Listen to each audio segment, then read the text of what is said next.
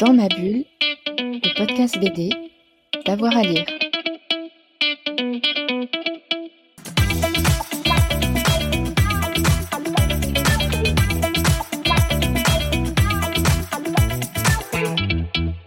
Bonjour à toutes et à tous et bienvenue pour ce nouvel épisode du podcast Dans ma bulle. Nous consacrons cette semaine une série d'émissions à la production française de manga. L'essor et la démocratisation du manga en France à partir des années 90 a influencé une nouvelle génération de dessinateurs abreuvés par Akira, Dragon Ball, One Piece, Naruto, et qui ont décidé de franchir le pas en reprenant eux-mêmes les codes et les formes de la bande dessinée japonaise pour séduire un public à la fois français et international, en réalisant donc des mangas. C'est le cas de mon invité d'aujourd'hui, Geronimo Sejudo, qui, après avoir réalisé L'île Berry chez Delcourt, lance un nouveau shonen appelé Reaper, qui vient de paraître chez Ankama, et que j'ai pour ma part beaucoup apprécié. J'ai donc invité donc Geronimo à parler avec nous de, euh, de Reaper. Bonjour Geronimo. Salut. Euh, alors, je vais commencer par te demander pourquoi est-ce que euh, tu as choisi la forme du manga? Est-ce que c'était une évidence pour toi, malgré le fait que tu es français et que le manga, on associe ça au Japon? Euh, C'était une évidence, comme tu dis. Je pense, en fait, euh, comme tu l'as dit au début, le manga, ça se démocratise de plus en plus. Et euh, c'est une des, formes de BD qui se vend le plus. On l'a constaté l'an dernier et l'an d'avant avec le contexte actuel. Euh, le manga a explosé en France et même partout dans le monde. Enfin, beaucoup plus en France, j'ai l'impression. Et c'est vrai que j'ai grandi comme mes pères, les autres auteurs qui sortent en même temps que moi, euh, les Z pour Space Punch ou Senshiro pour Sweet Concrete. Euh, on a grandi dans, vraiment dans, dans, le manga comme ça. Et c'était, en fait, on a absorbé, je pense, digéré les codes. Et comme on était fan de BD et que c'était le format BD qu'on lisait le plus, c'était évident que euh, automatiquement j'aille vers ce format de, euh, de narration, en fait, de, rythme, euh, en noir et blanc, du 200 pages, dynamique, des persos hauts en couleur. Pourtant, j'avais commencé les premières BD que j'ai lues, c'était les Astérix, Boule et Bill. Mais dès qu'on m'a mis un Dragon Ball dans les mains, donc le tome 35, hop, dans les mains, euh, c'était, je sais pas, il y a eu un, y a un truc qui s'est qui s'est créé en plus, il y avait le dessin animé en même temps à la télé. Oui. Donc il y avait vraiment un écho. Il y avait les magazines euh, des mangas. Il y avait les vraiment il y avait cette espèce d'ambiance qui commençait à, à arriver. C'était dans les années 90 déjà. Oui, c'est à l'époque où Dragon Ball est dans le club Dorothée. C'est ça. Moi, j'ai pas grandi avec le club Dorothée. J'ai connu sur la fin. C'était mm -hmm. vraiment la fin. Moi, j'ai grandi avec. Euh, euh, je crois que c'était sur TMC il y avait Dragon oui. Ball entre Ouais, midi et deux, que quand je rentrais du collège, hop, je, courais, je mettais Dragon Ball. Après, je retournais à l'école. Et, euh, et non, du coup, euh, comme très tôt, euh, je voulais raconter des histoires, faire des BD, et que le, les BD que j'ai le plus lu, automatiquement, c'était du manga, en commençant par Dragon Ball. Après, il y a eu du, euh, la loi du Eki, Oshinenji, et One Piece, qui est arrivé là et qui a, tout écrasé. Euh, je sais pas, c'était, il euh, y, avait une manière de raconter différente, et c'est peut-être peut-être le fait que ce soit en noir et blanc aussi qui a joué, le fait de pas pouvoir, euh, euh, de pas pouvoir, de ne pas avoir à apprendre à faire de la couleur, peut-être, ça, ça a beaucoup joué. Mais euh, ouais, je pense que je pense que c'est ça. C'était c'était une évidence comme tu dis. Ouais, pourtant, il y a des pages couleurs hein, dans, les, dans les toutes premières pages de, de Reaper. hein. Il y a des pages couleurs. Alors ça, je pense, c'est l'influence des, des doyens euh, comme euh, Tony Valente ou Renaud Lemaire Ouais. qui ont fait, euh, qui ont mis des pages couleurs et tous les autres, hein, tous ceux qui font des pages couleurs aussi dans, dans leur manga. Mais c'est vrai qu'on cite beaucoup euh, Tony et Renaud Oui. avec Radiant et Dreamland. Oui. Et euh, et je me voyais pas en fait ne pas faire de pages couleurs. Mm. Euh, pour pas pour être au même niveau, mais pour jouer dans la même cour en fait. Pour, je sais pas, je sais pas comment dire. Ça fait un peu prétentieux dit comme ça, mais c'est pas le cas. Euh, mais c'est plus le noir et blanc qui m'intéresse. Euh, la balance du noir et du blanc sur les pages avec les trames et tout, l'équilibrage euh, plutôt que la couleur. La couleur vraiment, je trouve que je m'en sors pas démassé. C'est assez difficile, c'est assez compliqué. Ouais, c'est pas, c'est pas ton truc. Bah, ça, ça demande ouais. c'est pas ce qu'on attend d'un auteur de manga, effectivement, comme ça. tu le dis. Voilà. Euh, on attend une maîtrise, effectivement, de- du noir et blanc, de la dynamique, maîtrise des trames, effectivement. Et, et surtout, ce, que, je distingue bien, moi, sur, sur tes planches, c'est leur dynamisme. Hein. C'est les, des scènes de baston qui sont hyper claires. voilà, c'est ça qu'on et là, on sent bien des, influences, comme tu viens, comme tu viens de donner, de, One Piece, de Dragon Ball. Il y a d'autres choses qui t'ont, qui t'ont marqué dans les lectures de manga, en dehors de ces, de ces très grands classiques euh, qui sont, je pense, bien connus de, de, notre génération? Euh, il y a beaucoup Oshinenji de Ryu Fujisaki, qui est un manga en 23 tomes, un des tout premiers mangas que je me suis acheté moi-même, mmh euh, avec mes propres sous, j'ai fini, j'ai fini moi-même la collection. c'est plus pour l'esthétique de, certains bâtiments dans Reaper euh, et certains petits traits graphiques. Après, il y a beaucoup Shaman King de Hiroyuki Takei qui m'a vraiment, vraiment marqué. J'adore le, euh, le personnage principal, Yo Sakura, par exemple, qui, qui, m'influence beaucoup. Et après, euh, comme, on, disait il n'y a pas si longtemps avec des amis dessinateurs, il y a My Hero Academia qui, honnêtement, est arrivé et a marqué le monde. Euh, graphiquement, enfin même euh, pas que graphiquement, mais euh, on retrouve du Horikoshi dans le trait de pratiquement tout le monde. J'ai l'impression actuellement, il a, je sais pas comment il a fait, mais il a dû manipuler tout le monde. Mais ouais, il a réussi à, s'implanter dans chaque patte graphique.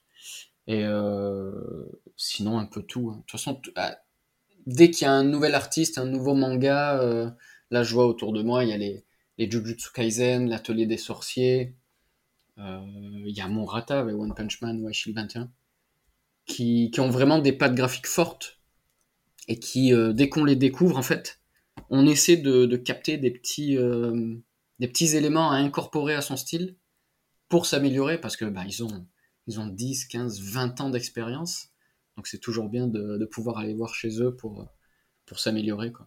Ouais, toi tu cherches à absorber enfin, les, les, références que tu vas lire, tu vas chercher à bah, dire comment est-ce qu'il a réussi à faire euh, représenter telle scène, pourquoi est-ce que cette scène est lisible, euh, comment il arrive à faire passer l'émotion sur le, sur le héros ou l'anti-héros. Euh. Oui, c'est ça.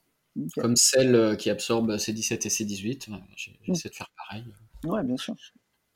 Ouais, bah, je pense que c'est quelque chose d'assez général, je pense, dans le milieu, mais qui effectivement pour toi et pour cette génération, ça passe par des auteurs qui sont d'une autre nationalité, qui viennent, euh, qui, viennent d'ailleurs. C'est ça. Après, il y a beaucoup quand même euh, Renaud Lemaire, ouais. Euh, l'auteur de Timeland, qui m'a énormément influencé mmh dès que je l'ai rencontré. Donc il y a, il y a 15 ans de ça. Ouais.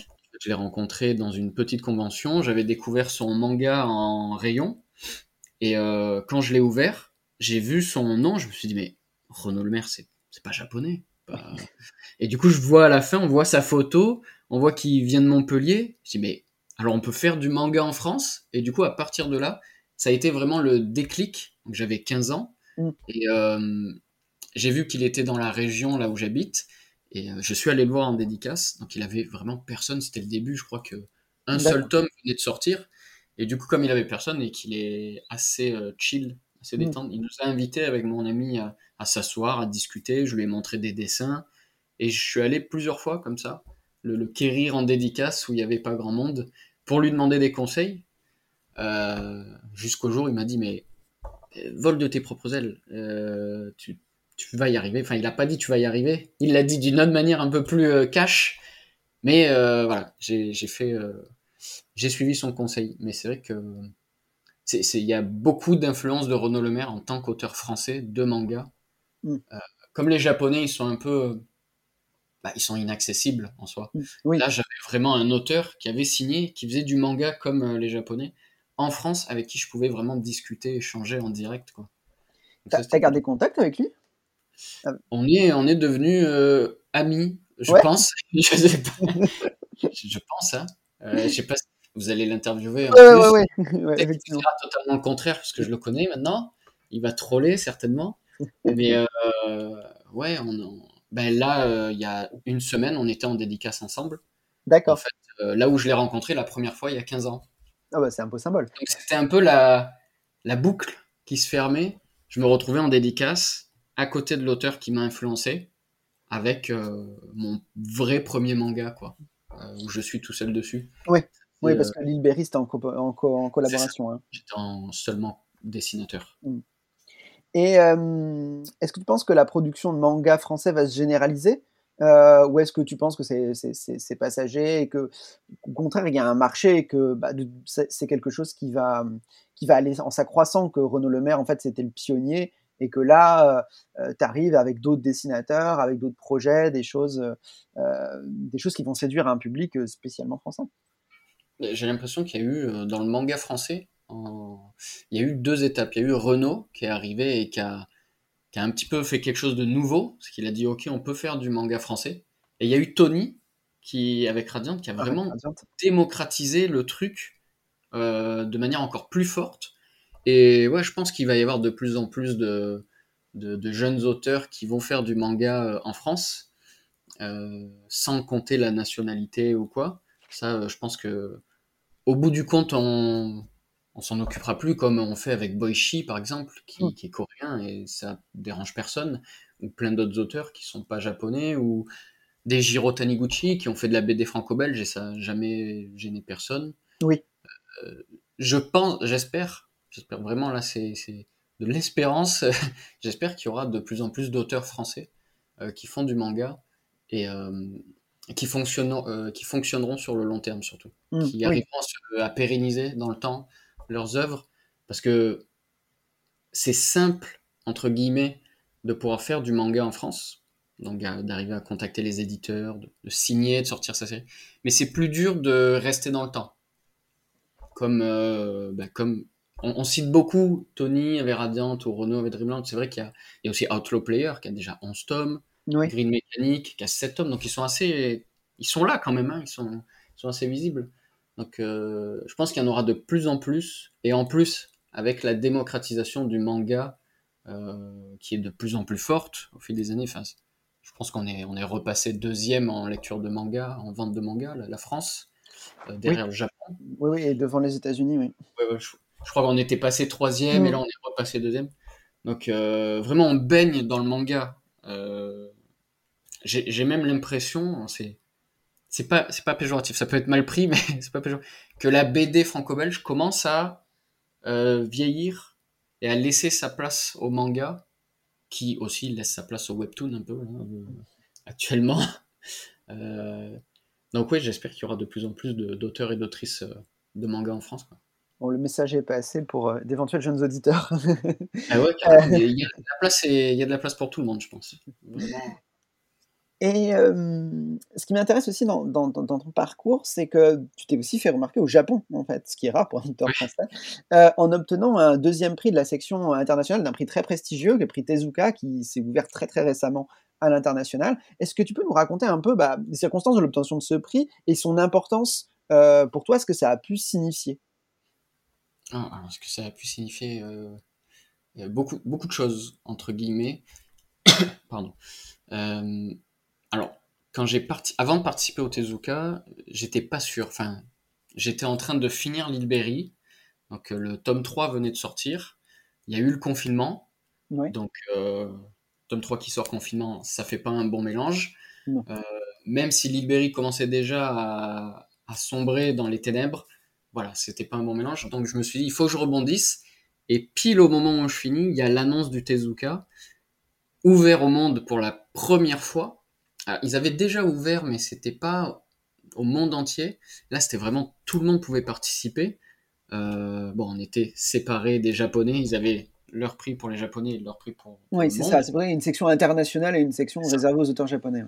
Et en fait, c'est le les noms euh, des jurys qui m'ont euh, convaincu d'y participer. Donc, il y avait Oda, Toriyama, Takehiko Inoue, Koei Horikoshi, Kazue Kato et Tezuka Productions. Donc, c'est pas des manchots. Non. Euh, c'est vraiment les, les dieux du manga.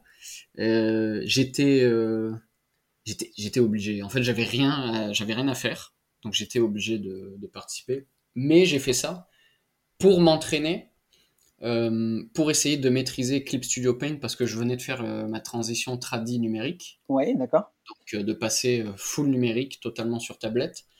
et du coup, je voyais ça plus comme un entraînement pour, euh, pour maîtriser, parce qu'à côté de ça, j'étais en train de bosser le dossier pour Reaper. Oui, d'accord. Donc en même temps, j'ai lancé ma chaîne Twitch pour euh, me faire un petit peu connaître euh, comme Mm. ça. euh, De la dessins, communauté. ça. C'est ça. Euh, en même temps, je faisais le dossier Reaper et en même temps, je faisais le Tezuka. Et en même temps, je discutais avec d'autres éditeurs. Ça, il y avait vraiment tout en même temps. C'était vraiment une année euh, incroyable. Mais euh, donc, je fais le, le Tezuka, tout sur Twitch pour montrer le, comment dire, le processus. Les gens, ont, les gens ont beaucoup apprécié de voir un peu le- les, les étapes, les différentes étapes de comment on fait un one shot, etc. Euh, et euh, en fait, si je l'ai, non, pas si je l'ai fait, mais en remportant la seconde place, enfin Devil Dive Inferno remporte la seconde place, ça m'a, comment dire, ça m'a rassuré euh, parce que très longtemps, en fait, sur mes scénarios, on m'a beaucoup critiqué, on m'a beaucoup, euh, comment dire, descendu entre guillemets, on m'a souvent dit que j'écrivais très mal, etc. Donc euh, c'est pas fou pour la confiance en soi, Oui, effectivement. c'est ça, ça descend. C'est pour ça que très longtemps le scénario je l'ai mis de côté et euh, je me suis plus concentré sur euh, le car design, euh, les personnages, le, le dessin. Et euh, en fait, avoir un commentaire de Akira Toriyama et Kazue Kato, autrice de Blue Exorcist, Ouais. qui parlait justement du scénario et de la narration qui était euh, qui était correcte, que ça se lisait bien et tout. Même si je réalise toujours pas, honnêtement, ça a beau faire deux ans, euh, je réalise vraiment toujours pas que ce one shot a été lu par, euh, par Oda, par exemple. Moi, je suis un grand fan de One Piece, Mm. euh, par Toriyama, qui est quand même euh, euh, bah, qui est quand même le papa de Dragon Ball. Euh, c'est ça rassure quand même. J'ai quand même réussi à me dire, ok, je peux faire des bonnes histoires, ça peut, ça peut plaire à certaines personnes. Et au même moment, au moment où je recevais le- l'annonce du, du prix, euh, je signais euh, avec Ankama pour Reaper. Donc j'étais en visio avec Ankama et je mon, mon téléphone se mettait à vibrer à l'infini euh, pour, pour le Tezuka. Je pouvais pas répondre, du coup j'ai j'étais vraiment dans un, un flou, mais c'était cool, c'était cool. Ah oui, Il y avait les deux trucs en même temps et du coup c'était ouais c'était plutôt euh, plutôt cool, plutôt agréable. Oui, d'ailleurs, Ankama, dans sa communication pour Reaper, hein, s'appuie euh, s'appuie beaucoup et puis a raison sur, euh, sur la valeur de ce prix pour, euh, bah, pour lancer ta carrière, en fait, d'une certaine Ouais. façon. C'est quand même une, une marque de visite enfin, pour, Oui. euh, pour toi qui, qui, qui va, qui va accompagner notamment la, la, sortie, de, la sortie de Reaper. Ça, ça a beaucoup joué, honnêtement. C'est, il y a quelque chose de marrant, c'est que on dit beaucoup euh, que j'ai été adoubé par Toriyama, Oui, et souvent en fait les gens pensent que c'est Reaper qui a été adoubé par Toriyama, qui a été lu par Toriyama. Alors pas du, alors, du coup j'essaie de le dire en stream quelquefois, je vais pas le dire non plus tous les jours. C'est pas Reaper qui a été lu par Toriyama, c'est Devil Dive. Mais bon, le, le quiproquo est marrant. Enfin, je, je trouve, je trouve ça rigolo que les gens se disent ah putain mais Toriyama il a il a lu Reaper, il a validé et tout. Bon, peut peut-être qu'il le fera. peut-être hein, Euh, justement, venons-en euh, venons-en à Reaper maintenant. Euh, Est-ce que tu peux nous expliquer en quelques mots l'univers que tu as créé pour, pour Reaper?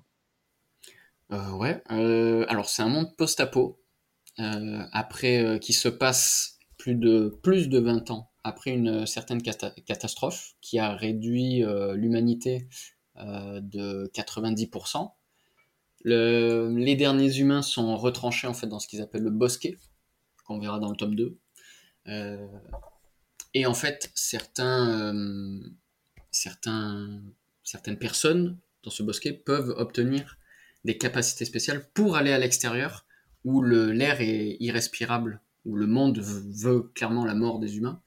Et euh, on va suivre un groupe de personnages qui va tomber sur un humain qui semble pas affecté par l'état de la Terre, accompagné d'un raton laveur bleu, alors que les animaux ont totalement disparu. Pour le coup, seuls les insectes ont résisté et ont triplé, voire quadruplé de volume. Et euh, l'histoire part de là, de ce groupe de personnages qui va tomber sur un nouvel humain euh, et qui est en étrange lien avec un masque qui va relancer l'intrigue. Et du coup, en fait, les, les, les influences que j'ai, alors souvent on me dit que c'est assez d'actualité. Oui, c'est la question que je vais te poser, oui. c'est assez d'actualité, on est d'accord avec le, changement climatique, le dérèglement climatique et le, tout ce qui est alarmiste dans le monde, hein, il faut, faut, le dire, c'est assez alarmiste. Euh, mais le constat de base, il est pas. Euh, je me suis pas dit, ok, je vais faire un manga euh, écolo, je vais faire un manga engagé, tout ça. C'est vraiment pas mon, mon postulat de base. Je veux pas délivrer un certain message ou une morale ou, ou faire la leçon à qui que ce soit. Moi, je veux juste dessiner des scènes qui me plaisent, développer des personnages qui, qui me plaisent et raconter une histoire comme je le veux. Mmh. Après, comme je dis souvent, les gens prennent le message qu'ils veulent. Ils inter... Quand on lit une histoire, euh, je peux lire une histoire, un ami peut lire une histoire, on va pas interpréter de la même manière, on va pas avoir la même sensibilité. Et eh ben c'est pareil pour Reaper, je pense. Les gens euh, prendront comme ils veulent, ce qu'ils veulent. Moi, ce que je dis, c'est que je voulais juste faire un manga de bagarre dans un monde post-apo pour pas dessiner de décor. Voilà, tout simplement. tout simplement. Et pourtant, je me suis, euh, je m'embête là sur le tome 2 avec des décors vraiment casse-tête. Ouais. Mais tu, tu, te concentres beaucoup sur le, sur le design des personnages en fait. Hein. On voit beaucoup de gros plans euh, et beaucoup de scènes de bagarre. Là pour le coup, ça c'est euh, euh, une caractéristique de ce premier de ce premier tome où il y a, je pense qu'il y a bien la moitié du volume qui est des, des, différentes scènes de, de, de, bagarre qui sont très très dynamiques. oh par contre, je je j'ai pas constaté l'absence de décor moi pour, pour ma part. Oui oui. il y en a beaucoup, il y en a beaucoup. après voilà, c'est un, un décor post-apo donc comment dire imaginaire entre guillemets. Et euh, ce que je voulais faire en fait, c'était euh, mélanger justement le côté post-apo, qui est souvent euh, péjoratif entre guillemets, où tout est sombre, tout est triste, et le côté Super Sentai, mm. kitsch, coloré, les explosions, les armures vraiment hautes en couleur, qui va dénoter avec vraiment ce côté post-apo. C'est pour ça que, par exemple, dans Reaper, alors c'est un manga noir et blanc, donc c'est mm. difficile de le voir, mais dans Reaper, le ciel, il est jaune ou rose pour. Euh, ça sera expliqué bien sûr, mais pour le côté un peu euh, bah, coloré du, monde post-apo, quoi, pour pas rester dans la tristesse, quoi. Déjà que l'histoire, je pense, euh, il y a certaines scènes dans le tome 1 qui sont assez tristes. donc voilà, moi, je reviens un peu un tout petit peu sur cette, euh, sur cette question. Alors, tu nous, tu nous dis effectivement donc, que tu as, as, ancré ça dans un monde post-apocalyptique à la fois pour des raisons pratiques, hein, euh, mais aussi, pour, euh, mais aussi peut-être pour des. des, des ben, que, Reaper, c'est un, un, manga de son temps, de son époque. En 2022, la préoccupation écologique, c'est quand même quelque chose, euh, qui, quelque chose qui, qui, nous touche. Moi, ce qui m'a frappé, en fait, c'est, et qui m'a fait entrer dans, dans le manga, c'est c'est la première phrase un peu L'humanité a perdu. J'aime bien ce constat euh, en disant euh, l'humanité a perdu. C'est la première case. Hein, on voit des, euh, ben, on voit des gratte-ciel et on, on voit l'humanité a perdu. La première case des gratte-ciel qui sont encore élevés. Deuxième case, tu nous expliques un peu le, le, monde que tu, que tu nous as décrit et on voit donc ces mêmes ces mêmes gratte-ciel qui sont complètement effondrés. Et puis ensuite, on voit euh, ces espèces de bestioles, les Wendigo, qui, qui vont attaquer les, les, les, hommes et les, et, et les faire quasiment disparaître de, de la surface de la surface de la Terre. Euh, est-ce que ton, manga, ça va être quelque chose qui va se construire sur l'espoir d'une nouvelle humanité ou est-ce qu'on est passé à autre chose finalement? Alors, je veux pas. ça serait vraiment du gros spoil, mais j'ai pas euh, un message optimiste. Voilà, je, je, veux pas, veux pas être euh, péjoratif ou quoi, mais clairement, Reaper, si ça devait aller jusqu'à la fin que j'imagine, je pense pas qu'il y aura un message optimiste malheureusement. D'accord. Euh, c'est alors il y aura des messages optimistes. Il y a toujours des gens qui vont se réunir. Hein. Euh, Lens est optimiste quant à sa rencontre avec Junk. Oui. Le personnage, ouais, le personnage principal, ton héros. Tous sont assez optimistes dans une certaine, euh, d'une certaine manière quand ils rencontrent Junk.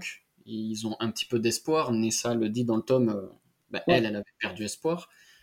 Donc il y aura des moments forts, des moments euh, d'espoir, mais honnêtement, euh, Reaper, j'ai déjà. Non, ça va spoiler. T'as déjà une idée, c'est pas, ouais, ça va pas aller dans le sens des hommes. On a compris. Ah, que... Je sais que souvent les mangas euh, qui partent de ce constat, oui. de base post-apo, ou même les séries ou les films, emmènent toujours le, le, côté humain le côté où l'humanité va se relever tout le temps. c'est pour ça que je te posé la question. L'humanité se relève, l'humanité va survivre, même si on perd, même si on disparaît, l'humanité reviendra, patati patata. Euh, pour moi, j'ai pas l'impression. Euh, c'est un peu, un peu triste. Mais euh, bon, ça sera dans très longtemps. Hein.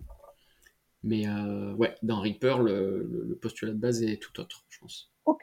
Donc, bah c'est ce que, c'est un peu l'impression que j'avais un peu en décalage avec parfois ce qu'on peut avoir dans des œuvres post-apo où on a toujours, oui, le dernier bastion, mais vous inquiétez pas. Là, plus, euh, je pense que c'est plus l'influence des œuvres de Mathieu Bablé qui m'a beaucoup marqué. Carbone et Silicium, mmh. Shangri-La, où euh, quand tu arrives à la fin, tu bah, t'es pas bien. Tu dis, ah, oui, c'est vrai.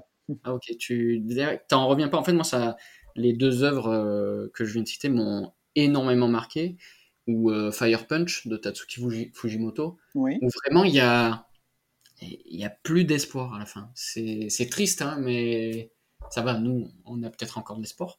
Mais dans ces œuvres-là, où vraiment il n'y a plus rien à la fin, c'est et c'est ben, ça marque en fait. Tu dis, ok, il y a une autre alternative.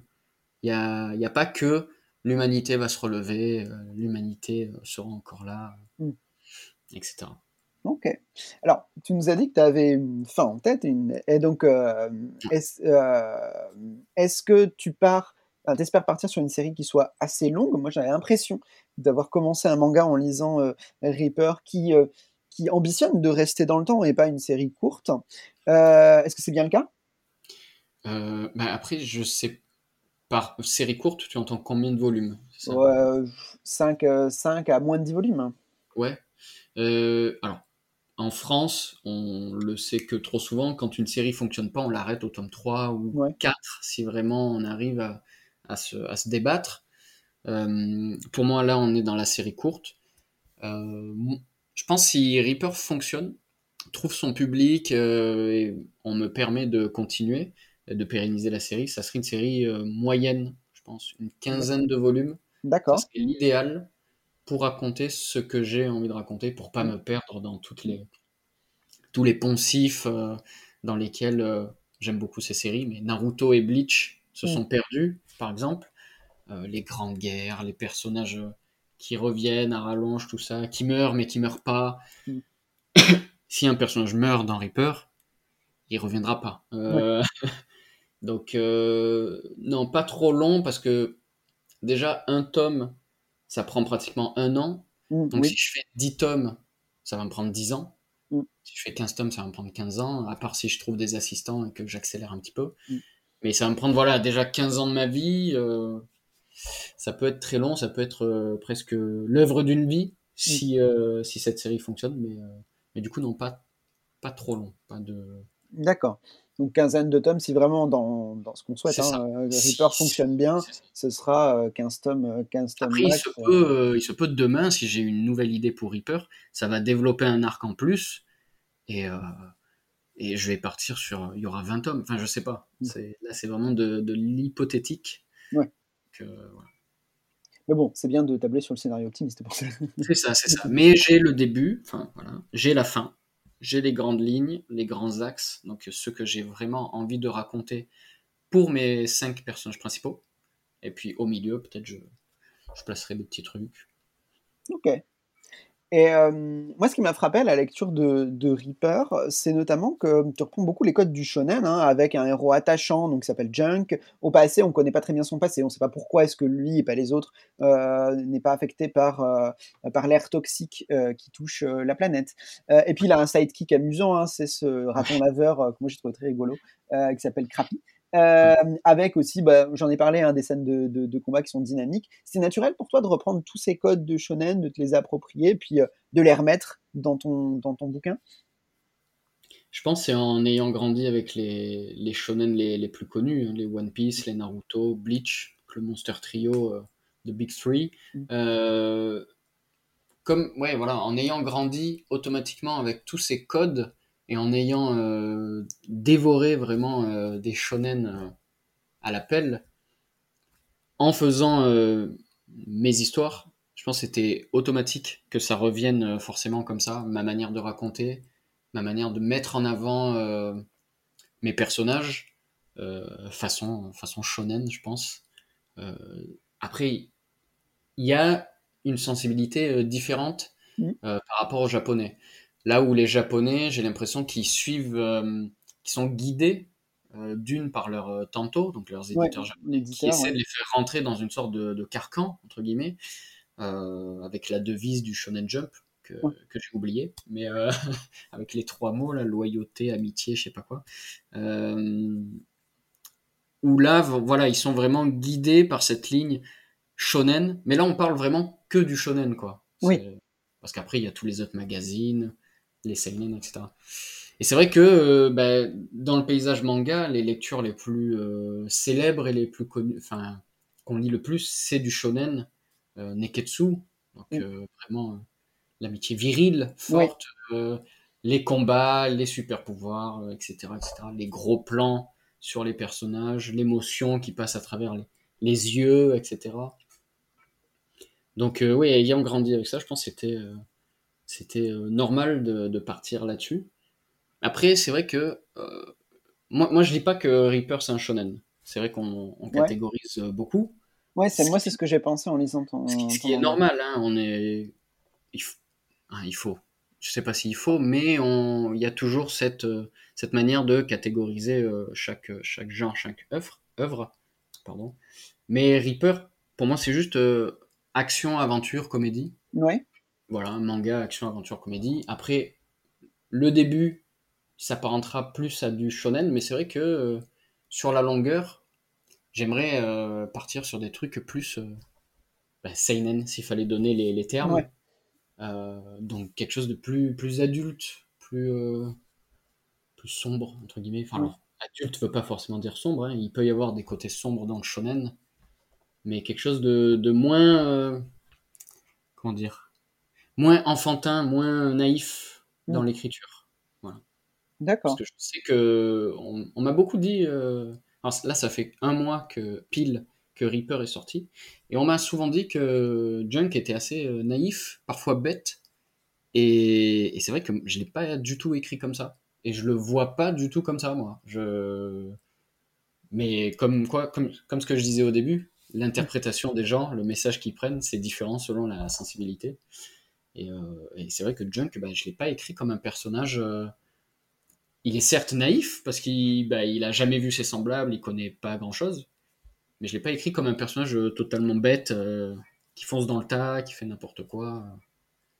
Enfin voilà. Ouais, bah, moi je ne l'ai pas interprété comme ça. en tout cas. Moi je l'ai interprété comme un personnage effectivement seul, euh, marqué par la solitude. Ça, ça, ça, tu me dis très bien. Euh, naïf dans la mesure où effectivement euh, son, son seul ami finalement c'est euh, euh, c'est un raton laveur euh, un peu bavard, quoi, un crapi. mais euh, mais quand, quand il, on, on voit que quand il rencontre l'escadron du chêne, donc les, les, les personnages survivants font partie de l'humanité survivante, ouais, c'est avant tout l'émotion qui prédomine puisqu'il rencontre enfin des humains alors que ça. les seules créatures qu'il ait vues, c'était des, c'était des insectes, quoi, d'une certaine façon, et un raton laveur. Donc, mais ça en fait pas un personnage.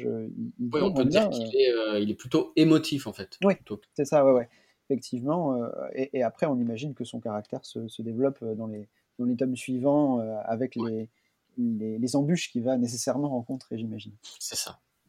Euh, et du coup, il, il vient d'où ce raton laveur, Crappy pourquoi, pourquoi un raton laveur comme Euh, Il y a deux, deux choses. En fait, c'est l'influence Adventure Time avec le duo Finn et Jake, qui est un des duos que je préfère au monde.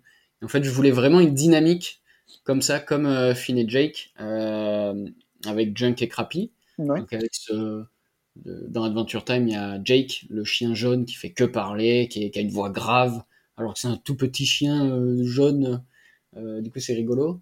Et je voulais un peu ça avec un, un animal d'apparence mignon, mais avec une voix grave et qui fait vraiment que dire des blagues nulles et qui est assez acerbe. Euh, et aussi le côté, euh, à la base, il parlait pas dans le Mhm. dans les pre- toutes premières pages, dans Ouais. les prémices de, de Reaper. Il parlait pas du tout, c'était juste un raton laveur, simple, euh, normal, qui aidait euh, Junk en fait à fouiller dans les décombres parce que les ratons laveurs, euh, il y a souvent cette, Oui, oui. cette image où ils fouillent dans les poubelles, ils jettent les poubelles par terre, ils fouillent pour trouver à manger, etc. Donc c'était vraiment ça le, le postulat de base pour, euh, pour Crappy. Quoi. Et, et après, ben, il fallait qu'il parle. Enfin, je sais pas pourquoi, il, il fallait que je le fasse parler pour, pour avoir une interaction en fait avec Junk. Mm. C'était plus pour le côté euh, rythme et narration. Ouais, pour la dynamique. Ouais. Voilà, Ouais, pour, la dynamique, pour faire avancer l'histoire. C'était pas que des bulles de réflexion. euh, C'est ça, c'est des ça. dialogues. Quoi. Ok.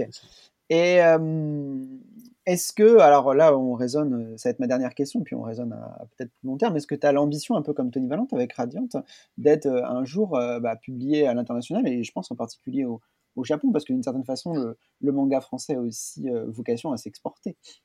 Eh ben, ça serait cool, ça serait très cool. C'est pas mon but. Euh, L'animé, tout ça, c'est pas mon but en soi. C'est, ça serait vraiment agréable si ça arrive, hein, je crache pas dessus. Mais euh, là, mon but, c'est vraiment écrire mon histoire comme je l'entends, comme je le veux, pour pas être euh, bloqué parce qu'il n'y a pas suffisamment de ventes ou Ouais. parce que ça n'a pas trouvé son public. Alors bien sûr, si ça trouve pas son public et que ça s'arrête, je ferai mon deuil assez rapidement. J'arrive euh, assez facilement à faire le deuil de série comme ça et passer à une autre. Euh, mais c'est vrai que là, pour l'instant, le but, c'est que on dépasse le nombre de tomes prévus avec Ankama. D'accord. Que je, que je ne dis pas Ouais, pour ouais, pas ouais, bien sûr. porter, euh, Bien sûr, bien sûr. on sait jamais. Euh, je suis pas, j'ai pas de, de superstition ou quoi, mais on sait jamais ce que. Donc euh, ouais, mais après voilà, si ça arrive, si c'est adapté en, en quoi que ce soit, euh, ça serait très cool. S'il fallait un goodies, ça serait le, le jeu de combat. Vraiment, ça, Ouais. serait, ça serait vraiment trop trop cool. Et si vraiment il y a un monde où Arc System Work, donc ceux qui font Guilty Gear, Ouais. ils veulent adapter Reaper en jeu de combat, ben franchement, avec plaisir quoi. Le, le message est passé, mais en attendant, on attend, euh, on attend peut-être les peluches ratons laveurs euh, Ouais, dans les, oui. dans porte-clés. les librairies, les porte-clés et les peluches. Il y a un potentiel peluche avec, euh, avec Crappy, mais je laisse les lecteurs euh, Ouais. le découvrir. bah écoute, merci beaucoup euh, Géronimo pour, euh, pour cet entretien fort agréable. Dans ma bulle, c'est fini pour aujourd'hui. N'hésitez pas à faire un retour hein, si vous avez lu Reaper ou même si vous si vous l'avez pas lu mais que le manga vous, vous donne envie. Hein, euh, vous pouvez faire, un- faire un tour sur nos réseaux sociaux ou celui de, de Géronimo que, euh, qu'on communiquera euh, avec, les, avec l'épisode. Euh, n'hésitez pas aussi à vous abonner à, à nos réseaux sociaux et à notre podcast. Hein, nous sommes sur toutes les plateformes, Deezer, Spotify, etc., etc. Et on vous dit à très bientôt pour d'autres rencontres avec des mangakas français. Merci beaucoup. Dans ma bulle, le podcast BD, d'avoir à lire.